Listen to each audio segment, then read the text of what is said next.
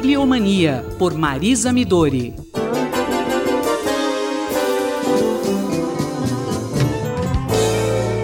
Professora Marisa Midori, muito bom dia.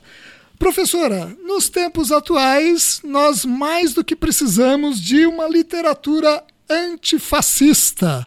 A senhora tem alguma dica nesse sentido, professora? Olá, Roberto. Olá, ouvintes da Rádio USP. Tenho sim, aqui na minha mão, o bom livro E.P. Thompson, Panfletário Antifascista. E já que você me provocou, começo com uma citação da organizadora desse livro, a Adelaide Gonçalves, que o fez em parceria com Lucas Assis.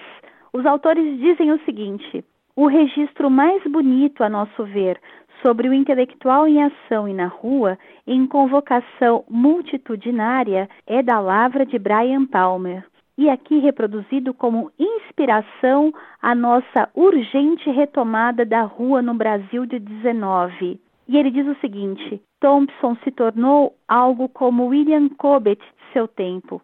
Centenas de milhares de pessoas cresceram acostumadas com as apresentações teatrais de Thompson antes dos comícios do Movimento da Paz da década de 80, cientes de que, assim que ele subisse ao palco, com seu cabelo branco voando, seu corpo esguio encostado a uma alusão histórica a William Blake, sua paixão explodindo, não mais na página, mas por um mar de ouvintes, eles estavam sendo tratados com recusas e argumentos e oposições à consolidação de um consenso do juízo final. E tudo ouvido com base nas melhores tradições de oratória da classe operária inglesa no início do século XIX.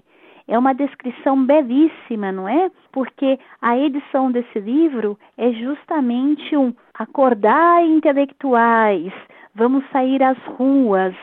E um dos capítulos traz justamente um texto inédito de Thompson no Brasil, que tem por título A Luta por uma Imprensa Livre, escrito em 1952, e que já tem início com uma situação bastante inusitada.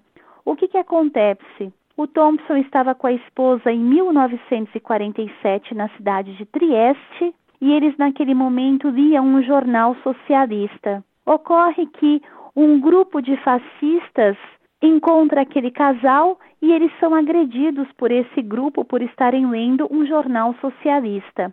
E ele vai recuperar o tratamento que a imprensa britânica dá a esse fato.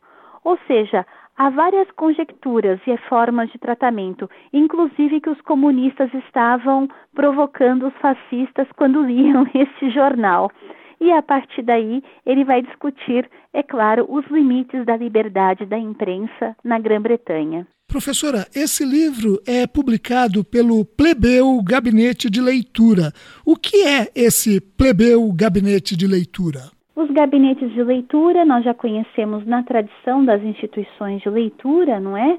É uma tradição tomada da Europa, são espaços de sociabilidade e de coleções de livro, portanto, podemos chamá-lo também, considerá-los como bibliotecas, mas que tinham a função de emprestar ou alugar livros.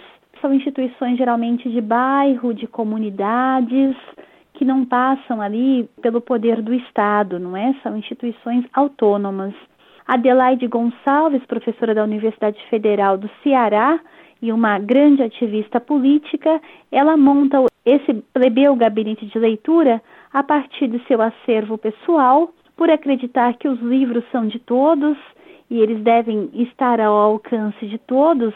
Ela é uma militante que desde a década de 70 atuou nas ruas, é, junto com os trabalhadores, junto com os trabalhadores sem terra, depois proferiu cursos na Escola Nacional Florestan Fernandes, enfim, dentro dessa ideia da liberdade da palavra e do acesso aos livros, ela toma de empréstimo a ideia do gabinete, mas o transforma em plebeu, ou seja, um gabinete do povo que tem hoje sede própria em Fortaleza e pode ser visitado por todos. A professora Marisa Midori conversou com Roberto Castro.